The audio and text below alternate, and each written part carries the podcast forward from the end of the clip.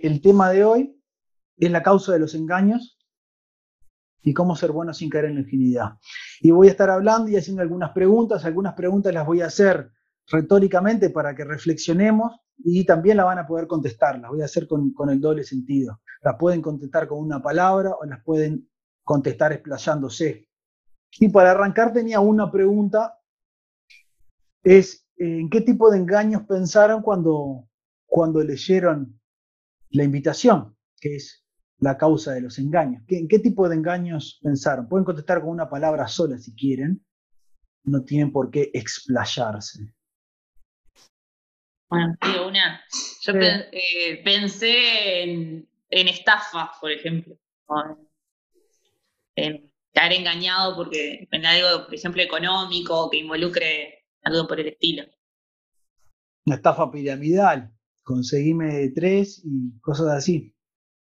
Del estilo de lo que dijo Ivana, pero había pensado en engaños del estilo de te digo que esto es buenísimo y toda todo lo bueno que es esto, pero por en el fondo es algo que es muy malo. ¿Económico o, o, no, tan, o no necesariamente? No necesariamente. O sea, lo había pensado no necesariamente económico. Que, un, curso, un, una ideología, una religión, por ejemplo. Claro, Yo había pensado también eh, en, ese, en, esa, en esa línea de que decía Maru, que por ejemplo cuando, cuando alguien te dice algo, tipo, ta, mirá, sí, no sé, me, me, comprometo con tal cosa, algo así, y después, o sea, como que presenta una imagen que no es, y después te das cuenta que con, con la práctica que, que, no es así, que no es como te la pintó en realidad o lo que sea, no sé, pensaba yo que sé, en trabajo de facultad, cuando a veces, yo qué sé, por ejemplo, ¿no? Por decir algo, que conoces a alguien, no sé qué, y te dice, ta, somos juntos, no sé qué, como que te, hace toda una carta de presentación al principio, de, vamos a hacer tal cosa, tal otra, y después, eh, en la práctica, ves que a la semana no, no sé, no, no responden un mensaje, lo que sea, y, y después con el tiempo, ¿no? Con la experiencia, te vas dando cuenta que, que como que fuiste engañado, porque te dijo que, que, estaba todo bien, que, que estaba comprometido con eso, y después te dice mil excusas capaz por, para, para no, para que no es así, o sea, la realidad te muestra que no es así. Sí, yo había pensado en el vínculo con personas, por ejemplo, a nivel laboral, personas que, que se muestran este, de una manera, eh, que nos ayudan y que de pronto detrás nuestro no, no son de la misma manera como, como parecen ser. De repente estaban como queriendo sacar una ventaja. Se te hacen los amigos y quieren sacar ventaja, te quieren sacar información, quieren que hables bien de ellos y de repente siempre hay que desconfiar del que habla mal de otros, porque uno no sabe cómo habla de uno cuando no está. Por más que tenga razón del que está hablando mal, cuando ya uno ve la hazaña. ¿Alguien más tiene alguna otra tipo de engaño que empezó? Mauricio. Yo pensé en la infidelidad. La infidelidad. Engaño. La infidelidad. Mario Dobles hace así, ¿también pensó en la infidelidad? eh, no, no. Este, yo pensé en, en, una amistad cuando recurren a ti por algo y, y, ya lo hacen y se van y quedas en el aire, no sé. Una amistad interesada que aparece solo cuando necesita tu ayuda y después interesante. Bien, bueno, ahí vimos también todo un, un espectro enorme de, de, engaños de los que podemos estar hablando, ¿no? También este, están en todos los engaños de, de, las creencias, los remedios mágicos, las soluciones mágicas, las soluciones mágicas a las enfermedades, las soluciones mágicas a los problemas económicos, tanto problemas económicos individuales como sociales también, porque hay, hay engaños que son te ofrezco el negocio perfecto y hay engaños, que son sociales enteros, la solución en lo económico, en lo social entera. Algunos vienen de religiones, de todos los colores, ideologías también de todos los colores. También está el, engaño del vendedor, de la publicidad. Siempre me da gracia cuando, cuando hablan de la publicidad engañosa como, como si esa fuera un, una minoría de la publicidad. en todo caso, hablaría de, de, la, de la honesta, que es la, la que me da la impresión que es más bien minoritaria más allá de todo el espectro de, engaños posibles, me parece que es muy probable que todos tengamos algún ejemplo en que hayamos sido engañados, este, o que nos hayamos sentido engañados, aunque más no sea por un aspecto publicitario o una amistad. Pero más allá de todo esto, hay un par de cosas que había que tener presente, que cuando uno está siendo engañado uno no se da cuenta que es engañado, de modo que podemos ahora estar siendo sometidos a algún tipo de engaño sin, dar, sin darnos cuenta. Es decir, hay que tener esa sospecha porque la característica del engaño es esa, uno no se da cuenta hasta el final y a veces nunca el ser se da cuenta que está siendo engañado. Y que también no es raro que el engañado defienda a quien lo engaña. Muchas veces está como en una especie de hechizo como el que está en un esquema piramidal o en alguna especie de, secta o ideología rara. Típicamente el ser no se da cuenta y más bien defiende a, lo, que está, a lo que está. De estos casos que pensaron, ¿qué, causas atribuyen en una palabra o dos a, a estos engaños? ¿Por qué pasan estas cosas? A veces por depositar excesiva confianza en el otro, cuando a veces quizás ni siquiera lo, conocemos lo suficiente. Hace muchas veces sucede eso por la necesidad de una persona, ¿no? Que está revisando algo y enfoca de su solución en, esos tratos que seguramente no lo benefician. Pues sí, por ejemplo, una persona enferma que, está, es más proclive a ser engañada con un, un curandero que les, le ofrece una cura milagrosa, o una persona con problemas económicos está más vulnerable a ser engañada. Sí, en todos los ámbitos tanto económico como de salud, porque capaz que esa forma no, no, no lo hace, pero un familiar que, un familiar querido que lo está cuidando o, lo está manteniendo, caiga solo por la necesidad de esté bien. Ahí está. Sí, también puede, puede haber necesidades espirituales que el ser tiene, digamos, inquietudes, cosas, y eso lo lleva a buscar en una búsqueda existencial y también eso lo, lo hace, puede hacer vulnerable. Es decir, por la necesidad del ser. ¿Alguien más quiere decir alguna cosa más de las causas que se les ocurren de por qué suceden los engaños? Otra cosa que me parece que puede ser por como que el querer obtener como una ventaja fácil, con un poco, un poco de comodidad, pensando en el que yo dije lo económico, ¿no? Como obtener un beneficio rápidamente sin hacer mucho esfuerzo, así. Me gustó como todos en, en las causas apuntaron este, a la, responsabilidad del engañado, porque obviamente que está la responsabilidad del que engaña, ¿no? Este, esa es una causa. El que engaña es, este, está, haciendo un mal. Y ciertamente el que engaña está buscando una ventaja fácil también, porque está, buscando sacar un provecho de los demás seres sin mayor esfuerzo y aprovechándose del otro ser, ¿no? Están todos los defectos de la ambición, de la hipocresía, de las ansias de poder que tiene el que engaña. Pero eso de mirar al, engañado primero está bueno porque ya es una, es una pauta de ubicación ética bastante logosófica. No es que uno sea responsable, el responsable de uno de haber sido engañado. Obviamente el que está engañando al ser tiene una responsabilidad fundamental. Y si es ilegal lo que está haciendo, el que va a ir preso es el que hizo el engaño. Pero es bueno pensar siempre en la parte que uno controla de eso, que es por qué uno llega a ser engañado. Yo había pensado que, viendo el rol del, engañado, ¿no? la posición del engañado, como que hay, dos eh, etapas, podría decirse. Que, o sea, como que puede ser engañado en, dos etapas, capaz que más, pero las que más reconocidas ahora son esas. Que, por ejemplo, la primera, cuando capaz que, por eso, por, por la ambición o por la necesidad o lo que sea, se vuelca a la propuesta de, del estafador, por ponerle un nombre, ¿no? O sea, lo que quieramos eh, ese, vendría a ser un caso en el que capaz que el ser no, es totalmente, no está totalmente atento a, todos los elementos y, ve aquel que más le interesa como, como la solución, que es lo que estaba buscando, por ejemplo, algo así, como, como decía, esa inquietud también, o lo que sea espiritual, o cualquiera económica, de salud, y se vuelca a eso sin, eh, como, que cegado, sin ver el, resto del entorno, ¿no? Y después la otra que yo veía era cuando está en ese primer, eh, pasa esa primera etapa, pero, o sea, como que por falta de conocimiento fue engañado, ¿no? Es decir, el estafador como que lo, lo, lo, captó, digamos, Pero después pienso que hay casos también en el que el ser se da cuenta de esa situación, o sea, se, se da cuenta de que fue engañado pero capaz que no quiere reconocerlo, o sea, como que no quiere reconocer ese, eso como que, que no estuvo atento, no fue del todo capaz para reconocer que, estaba siendo estafado y sigue en esa situación. O sea, como que el ser se aferra a esa realidad por, por varias, yo pienso que es por varias cosas, ¿no? Por una, en ese caso de, soberbia, quizá de considerar que no se equivocó, o de que ya había considerado todo esto y a pesar de eso lo, lo, lo, acepta, ¿no?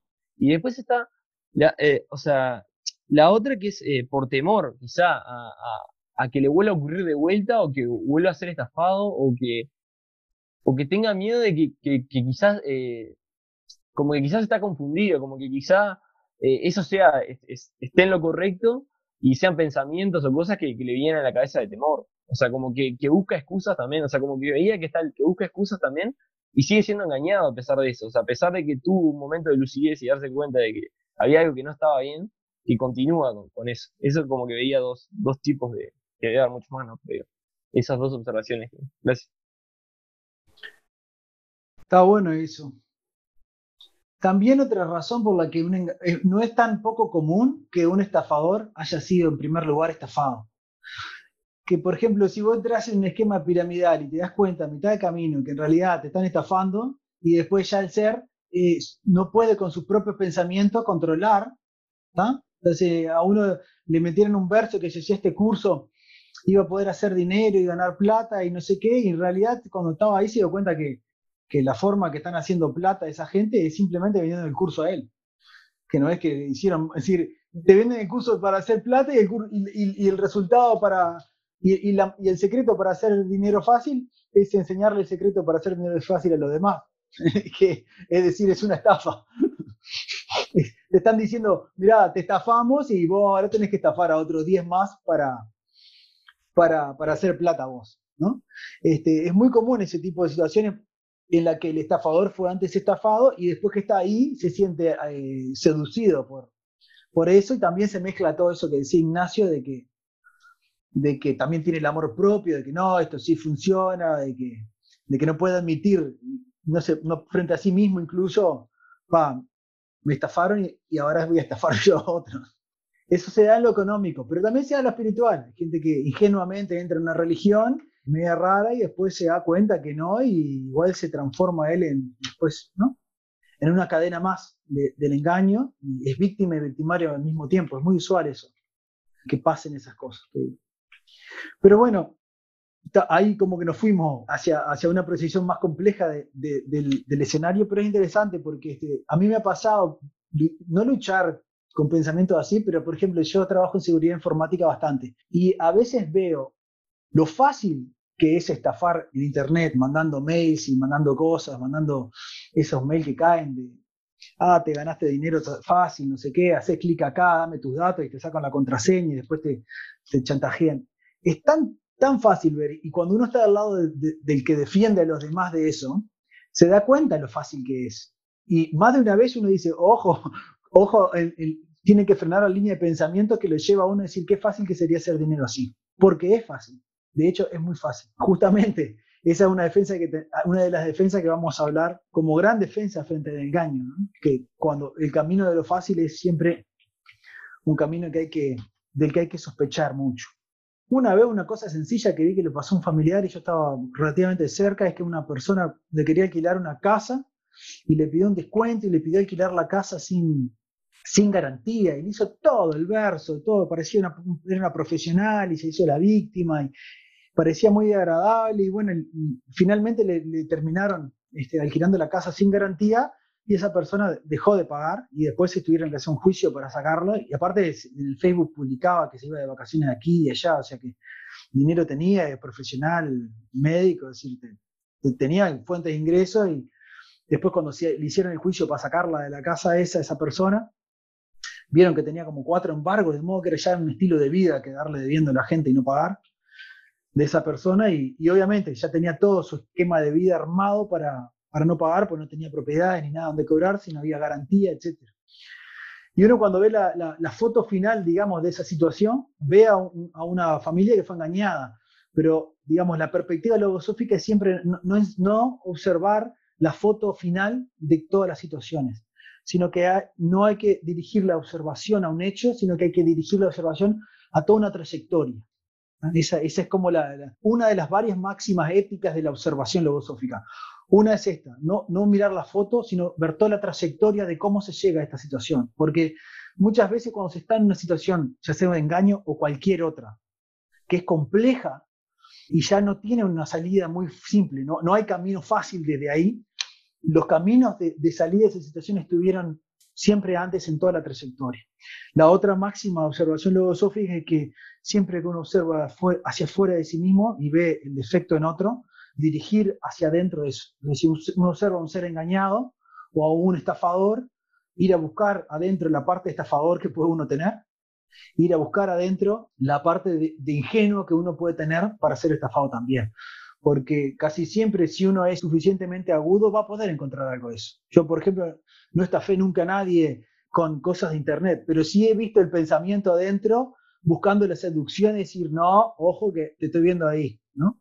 Vos, vos, estás del lado de los, que defienden, de los que defienden de esto. Sí, yo me quedé un poco con eso que, decías, Alex, que claro, gran parte de, cuando somos engañados en cierta medida es porque dentro de nuestro también hay, hay un, estafador quizá que nos, que nos convence de que esa realidad a veces es, es, posible o que eso es, bueno, ¿no? O sea, como, como decías vos eso de que, de, que parte, hay, hay parte capaz que de un, de un posible pensamiento estafador, quizá que, no, que nos convence de esa, de esa realidad. Otra, otra cosa que, que estaba pensando, un poco capaz que separado un poco con lo que dijiste antes, es ver eso que, que vos decías, por ejemplo, el ejemplo ese que pusiste de la, del alquiler y la casa y eso, que muchas veces eh, cuando vemos que otros son engañados o cuando vemos que nosotros somos engañados o cuando vemos a alguien que engaña a otras personas, ¿no? O nosotros.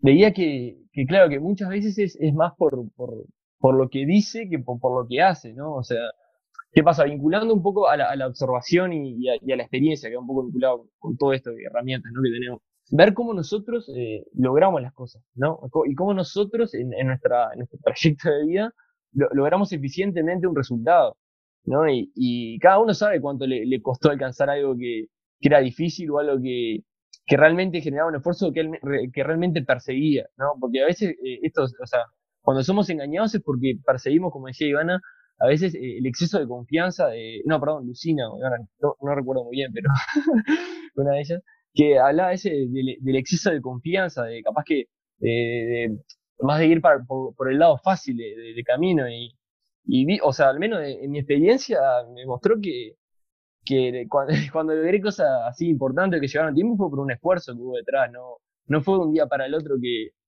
que, se lograron las cosas o por, por una lista de, tips o cosas que, que, alcanzase el objetivo, ¿no? Es decir, hay herramientas que usamos, sí, eh, para, o sea, que yo usé para, conociéndome a mí, para alcanzar ese objetivo. Pero hay veces que, claro, nos inclinamos a, como que hubiera otro camino para alcanzar eso, ¿no? Y, sin, sin observar nuestra experiencia, me parece a mí, de, de qué fue lo que, cuánto nos llevó a veces cambiar algo en nosotros, cuánto nos llevó lograr algo en nosotros, o sea, por ejemplo, estábamos hablando de lo académico, lo laboral, pero también en, nosotros, de, mejorarnos como persona, cuánto nos llevó realmente, ¿no? Porque, como decías, eh, Alex, y mencionaba antes también eso de, de que te venden una idea o algo como que es así de, y después es eso de, estafar, a, de ser, estafado y estafar a otros, ¿no? De que a veces el camino es, observar cómo logramos nosotros hasta este momento, porque tenemos un, trayecto de vida que, no, que nos da herramientas para observar eso.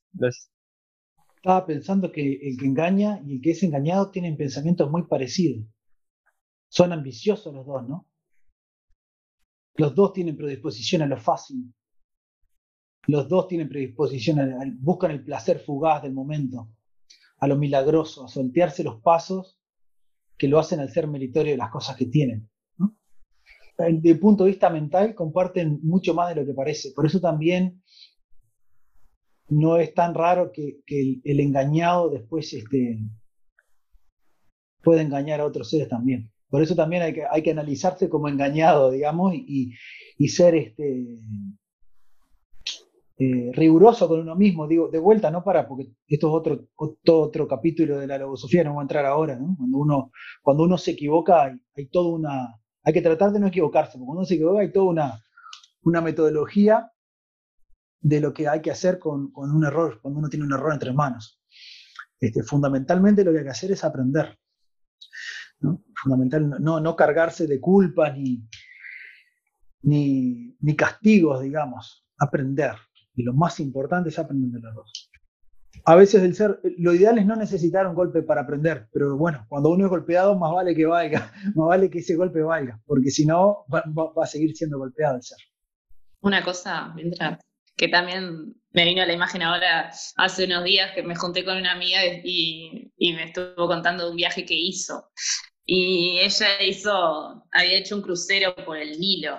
Y yo le dije que yo quería hacer un crucero por el Nilo, al final después queríamos hacer dos de viaje y teníamos como una imagen de que, estaría interesante, sería lindo, no sé qué. Y ella me dijo que, que, fue con unas amigas y que, claro, cuando se subieron al barquito y iba a empezar el crucero, se dio cuenta que el Nilo estaba contaminado, con un olor putrefacto, no sé, y, y, claro, ellos se divirtieron igual, fueron con amigos y todo eso, pero sacaban fotos y decía, esto queda entre nosotras, de que el Nilo no está tan lindo como, como dicen. y, y tal, entonces me, me, hizo pensar también de que en realidad cuando a uno le, le venden algo, digamos, como muy bueno y después no era tan así, tampoco quiere reconocer que fue estafado muchas veces, como que no, no va a decir, no va, no, no quiere compartir con, con los conocidos o lo que sea de que en realidad no da para es una porquería y no, claro. Entonces está ahí como que veo también otro, otro punto como para pensar ahí cuando nos pasa a nosotras con, a nosotros con otras cosas también. Está, esa situación me vino ahora por, por lo que venían diciendo. Y también me hizo pensar en que, en esto último que decía Alex, de que, de que cuando también uno hace algo que no está bien, también a veces como, yo me doy cuenta que a veces como que me engaño a mí misma justificando un poco, ah, no, porque en realidad, o sea, no estoy bien, pero en realidad lo hice por tal cosa, por tal, y en realidad son como excusas para justificar un, mal comportamiento, en vez de decir, ah, no, estuve mal, o sea, tal deficiencia, pensamiento, no sé, me llevó a hacer esto, no estuvo bien, analizo eso, aprendo el error, está también el querer como tapar el error de uno con un montón de excusas y en realidad es como un engaño que nos estamos haciendo a nosotros mismos, eso se veía como por ese lado también. Y ahí relacionado también con la parte del bien, que, que era otra parte del tema de hoy, como que veía que, que en realidad no nos estamos haciendo un bien en el sentido de que no nos estamos dando la posibilidad de hacer un cambio, de mejorar algo, no estamos como tapando nuestros problemas, digamos, nuestras cosas a superar. Gracias. Ignacio, ¿decir algo? Sí, sí, sí, sí que un poco vinculado a eso que decía, que sí, Ivana es como que justificar nuestra ignorancia inicial, ¿no? O sea, como que eso que, decía Ivana de, justificar que no, no, que, que, el niño está bien, no sé qué, cuando uno sabe que, cuando uno vio y experimentó que no era así, justificar esa, esa, esa falta de conocimiento al principio es, es un poco, es, negativo, digamos, porque ahora tenemos más, más experiencia, más observación, más cosas que aprendimos en el trayecto, y, no aplicarlas o hacer eh, vista, vista gorda, todas esas cosas, como que tampoco contribuye a, como decías vos, Alex, a, a, no ser engañados nuevamente, porque si nosotros no, no aprendemos eso, no, no retenemos eso y sin embargo lo ocultamos, es, es, peor, me parece, porque estamos, o sea, la próxima vez que suceda lo mismo, capaz que también ocultamos de vuelta eh, el, aprendizaje, entonces como estás perdiendo el tiempo. Y, en el caso este también estás engañando a otro, ¿no? Viste que muchas veces el que engaña no se da cuenta que está engañando a otro también. Porque, por ejemplo, cuando uno para justificarlo, uno puede de repente justificarlo entre, adelante de uno mismo, por, de, uno mismo porque no se anima a asumir que, le vendieron cualquier verso, pero después va y dice, ¡fa! ¡Qué divino el lo tenés que ir! ¿No? Estás está, contribuyendo a eso. A mí me pasó una cosa parecida cuando fui a Nueva York tuve que ir una vez por trabajo, viajaba, un momento viajaba bastante por trabajo y estaba cerca. Y, cuando voy ahí al Parque Central y voy al lugar donde estaba John Lennon, donde en fin vivía John Lennon ahí, que hay toda una cosa en el piso, y toda la magia de las películas y todo, cuando estaba ahí, digo, ¡pa! La verdad que tampoco mejor que el Parque Valle, pero, pero toda esa magia de la película, no, no, no. Y, este, y asocié todo, todo eso, toda esa, digamos, esa, esa eh, parte ilusoria, esa cosa mística que se le agrega a las cosas, ¿no? Que pasa mucho con los lugares icónicos, ¿no? Que se le agrega toda esa cosa así. Seguramente los, que, los, que, los lugares que de procesiones religiosas y todo debe ser parecido. Yo lo vi con eso porque este, además me encantaban los Beatles y todo lo demás, ¿no? Entonces, y, veía eso, asociaba también fuertemente la ilusión y, toda la parte esa ficticia del mundo de la ficción que, se interpenetra y se confunde mucho con la realidad, que el ser cree, que siente, que se emociona con una película, con una canción, con un cuadro de fútbol, con una religión, y después cuando va y confronta, a, eh, a veces el ser le cuesta mucho ser honesto consigo mismo, pero cuando está ahí ve que, que no hay esa magia, esa ilusión, si es realmente en eso honesto consigo mismo, que está la realidad. Y después a veces, claro, a veces uno se sincera y ve las cosas tal cual son, y a veces otras simplemente se ignora el, momento de claridad que tuvo y, se transforma en un eslabón más de, perpetuación de, esa, toda esa burbuja de ilusión, digamos, que, este, que no se condice con la realidad. Ignacio. Yo pensaba un poco vinculando eso de, de Ivana, de, el otro punto que hablábamos, eso de cómo ser bueno, eso que vos decís también, ¿no? De no ser un eslabón más de, de, esa estafa, lo que sea, ¿no? O sea, más allá de, de la estafa, porque también eso de, de, ser bueno sin ser ingenuo va más allá de, los engaños, ¿no? O, o, sea, como que va una idea de que nosotros también, o sea, somos, eh, más allá de transmisores, somos el ejemplo de algo, ¿no? O sea, queriendo, intencional o intencionalmente, vamos a tener a alguien que, que a veces nos observa lo que sea, o que nosotros mismos, nuestra propia observación de ver que si estamos haciendo lo que queremos o no. Y, y pienso que, que, que esa, esa, una faceta de ese, de ese ser bueno, de, de, buscar el bien, no solo para, para uno, sino para todos los demás, porque como decíamos, si no estás transmitiendo esa estafa, es eso, de, de, cuando uno observa esos, esos elementos, como decía Ivana, esas cosas, en ese caso capaz que era transmitirle al otro de que está, mirá, no es como te lo cuentan, ¿no? Como decías vos, Alex, el tema de, del viaje hacia Nueva York también, ¿no? Como que es, e, es parte de eso, de, de, ser bueno sin ser ingenuo, porque claro, ¿qué, ¿qué, sería? O sea, pienso que parte de esa ingenuidad es, eh, reconocer, o sea, seguir intentando convencerse de que la decisión inicial estuvo bien y que yo la pensé toda y que sí, que el viaje yo sabía que el Nilo era así y lo que sea, y que igual la pasé bien, ¿no? Eh, pienso que es parte de esa, ingenuidad, de, de, creer que sabemos todo a veces, ¿no? Y, y eso de ser bueno es, es o, uno va formando esa idea a medida que, que con la experiencia, como decíamos, de, de, poder aprender de eso, que decías Alex, eh, es parte, porque uno va a poder ayudar a otro si, si prueba el efecto contrario, ¿no? Si prueba que cuando ve que eso no funciona o que ese viaje no está bien, no, no lo hace, ¿no? Es parte de, eso de ser bueno, a veces con el ejemplo también, de, y con nosotros mismos, ¿no? Porque no vas a hacer, o sea, esa, esa persona no creo que hagan el viaje de vuelta al Nilo, ¿no? o, o, si lo hacen, lo van a hacer viendo, buscando otras cosas o aprendiendo otras cosas. Pero, ta, con eso se puede buscar un montón de analogías, pero digo, eh, es, es, parte del ejemplo, eh, ese, ese aprender y aplicar lo aprendido, ¿no? O sea, lo, lo, que observamos, aplicarlo. Pero para nuestra vida, no solo para, para el viaje. Lucina. Sí, que esto que estaban diciendo en realidad me hizo ver la importancia que tiene de que cada uno lleve a su experiencia y viva las cosas, ¿no? No, no caer en la creencia de lo que determinada persona me dice. Entonces, bueno, yo creo en lo que él dice, me lo tomo como propio y, y como quizás muchas veces nos pasa esto, de que cuando lo llevamos a, la experiencia, en realidad no es tal cual lo que nos, nos habían dicho, ¿no? Entonces, lo importante que es experimentar y no creer en, en todo, lo que, todo lo que nos llega.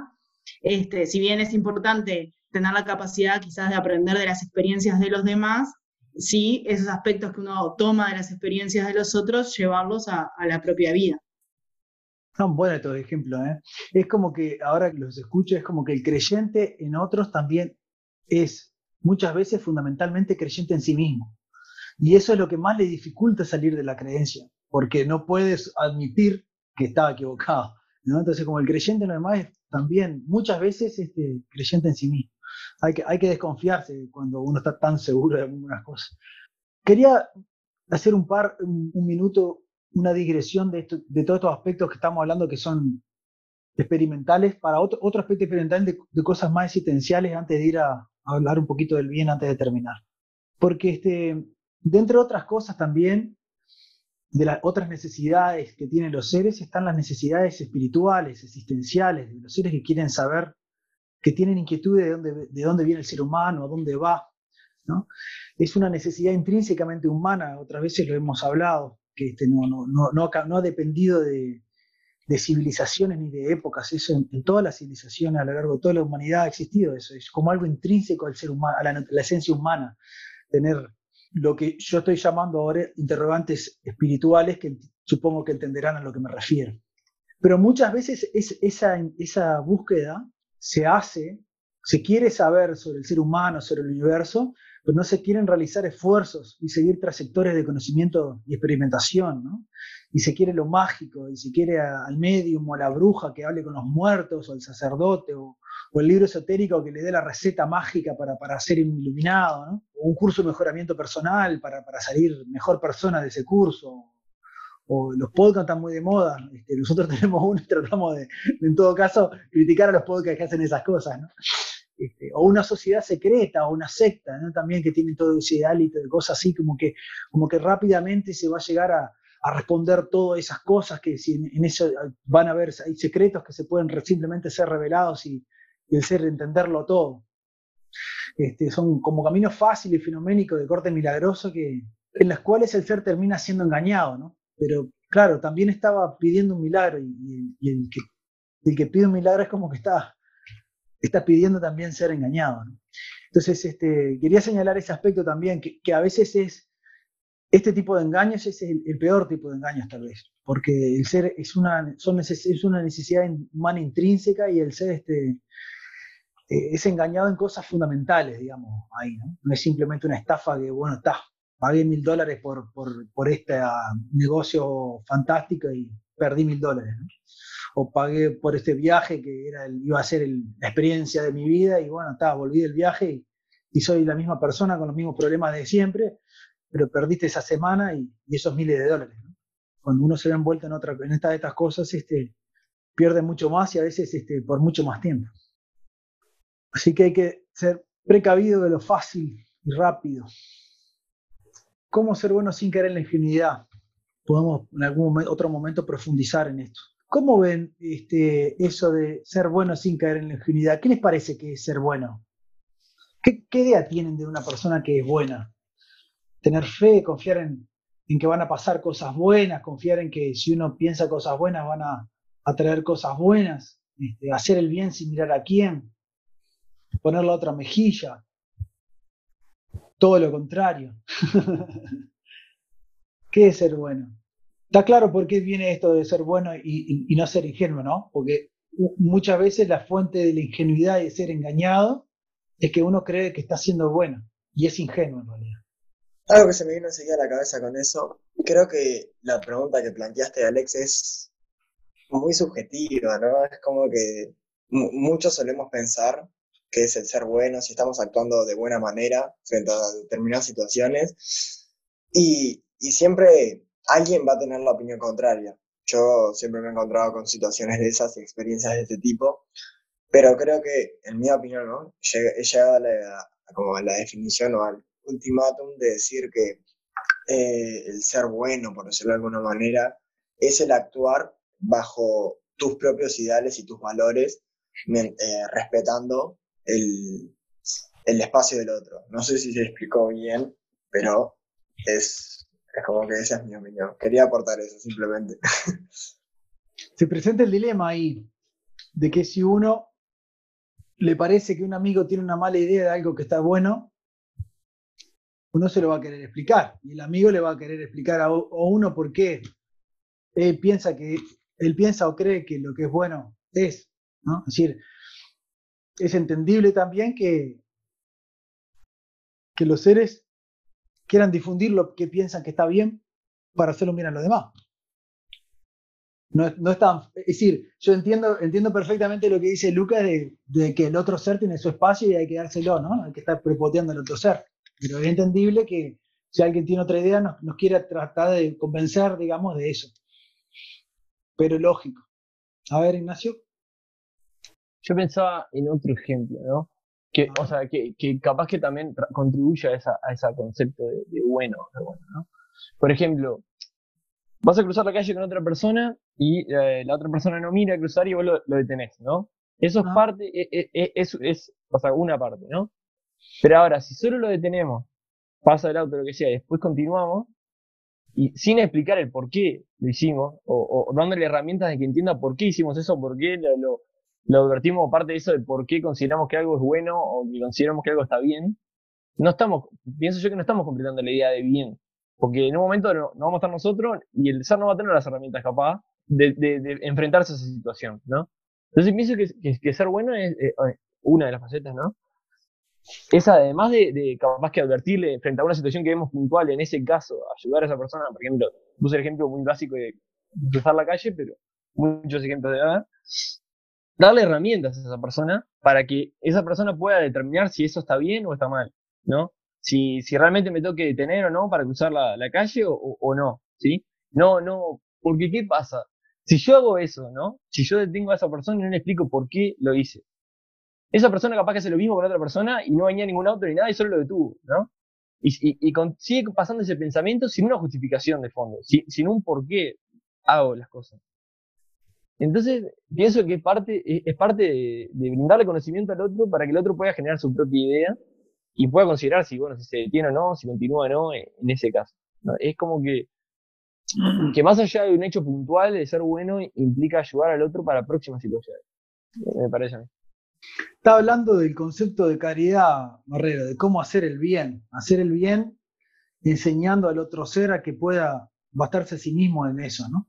No simplemente darle una especie de una moneda y que al otro día esté con el mismo problema que estaba ahora, sino tratar de transmitir al otro ser el elemento que le permite de forma permanente. Es una diferencia enorme esa de hacer el bien de otra. Una es multiplicar el pescado y que al otro coman mucho y al otro día se estén muriendo de hambre y otra es enseñar a pescar. Hay una diferencia fundamental de enfoca el bien eso. Hay religiones enteras y, y, ideologías enteras cuyo enfoque del bien es multiplicar el pescado y dar al que tiene hambre, y, ot y otros que se enfocan en que hay que enseñar a pescar. Yo lo que quería transmitir también es el, puse el tema de poner la otra mejilla y eso porque es una cosa que comúnmente se dice mucho, ¿no? Ayer este, hablando al paso con algunos de los muchachos hablábamos de, de que a veces escuchaba decirle a alguien que es tan bueno que es Gil, el pobre. Y yo digo, no, no, no, no es bueno, es Gil, digamos, ¿no? Es, es, no, la idea de que el bueno es tan, se puede ser tan bueno que se puede ser tonto es, es una afrenta al bien. Y es una afrenta que me resulta muy sospechosa a mí, porque la idea de que el bueno pone la otra mejilla, ¿no? De que es tan bueno de que no mataría ni una mosca, es, una, es una idea muy conveniente, ¿no? Si se le enseña a un rebaño de ovejas que la aceptación y poner la otra mejilla, y bueno, este es el, plan de Dios y hay que aceptarlo y ser contemplativo de esto, es medio sospechoso, especialmente si uno es el pastor de esas ovejas a las que le está enseñando estas cosas, digamos, ¿no? Como que es una, una imagen debilitante del bien, que además se me hace sospechosa si viene de, de, del que está en la posición de poder, digamos, frente, frente al que, a, a los que se lo está transmitiendo. Mucha de la ingenuidad es como como está estimulada socialmente por, estas cosas, ¿no? No, vos tenés que creer, vos tenés que confiar, realmente cree, hay, escenas en películas de Disney, ¿no? Donde un, ladrón, no sé si conocen Aladdin, ahora estado de vuelta, ¿no? Pero en definitiva Aladdin era un ladrón. Y hay una escena muy famosa en la que él le extiende la mano a la princesa y le dice, confía en mí, confía en mí, y, este, y es como el gran salto de la película, que ella confía en el ladrón y le da la mano. Claro, después termina el ladrón siendo bueno, pero es curioso toda esa, esa situación, toda esa, toda esa estructuración moral de que hay que confiar en un desconocido que es ladrón, que al final va a terminar siendo bueno. Y el ladrón pega y pega y pega y al final se da vuelta. Este, la historia de, de, del malo de la guerra de la galaxia también es así, ¿no? Es, es, terrible todas las cosas que hizo y al final, al final, al final, antes de morir hace una cosa bien. Y le agradece al hijo que, por haber creído en él. Y todos, cuando, cuando en realidad fue bastante ingenuo porque fue una fuerza del mal galáctica, digamos. Habla de una forma de, de muy ingenua de ser bueno, que, que está enraizada profundamente en, en, nuestra civilización, porque no, se ve en todos lados ese mensaje, digamos, de que el bueno se la banca, se la banca y se la banca y se la banca, y que al final de cuentas todos los malos se hacen buenos. En fin, la idea logosófica o mi comprensión de esto es que, es que no, que el ser es bueno, no, pierde, es inocente, sí, que no está esperando que todo el tiempo lo estén, lo vayan a engañar. Es ser inocente, no, no estar, no transformarse en un ser que está todo el tiempo pensando que solo el mal va a venir hacia él.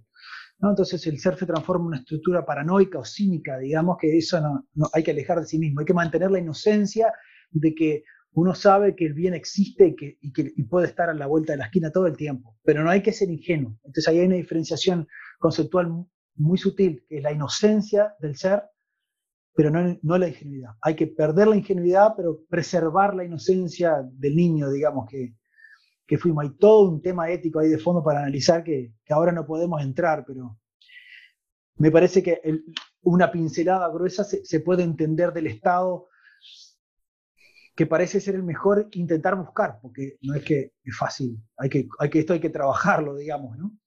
Para no ser ingenuo y al mismo tiempo no, no transformarse en un, en un ser odioso, eh, cínico, ¿no?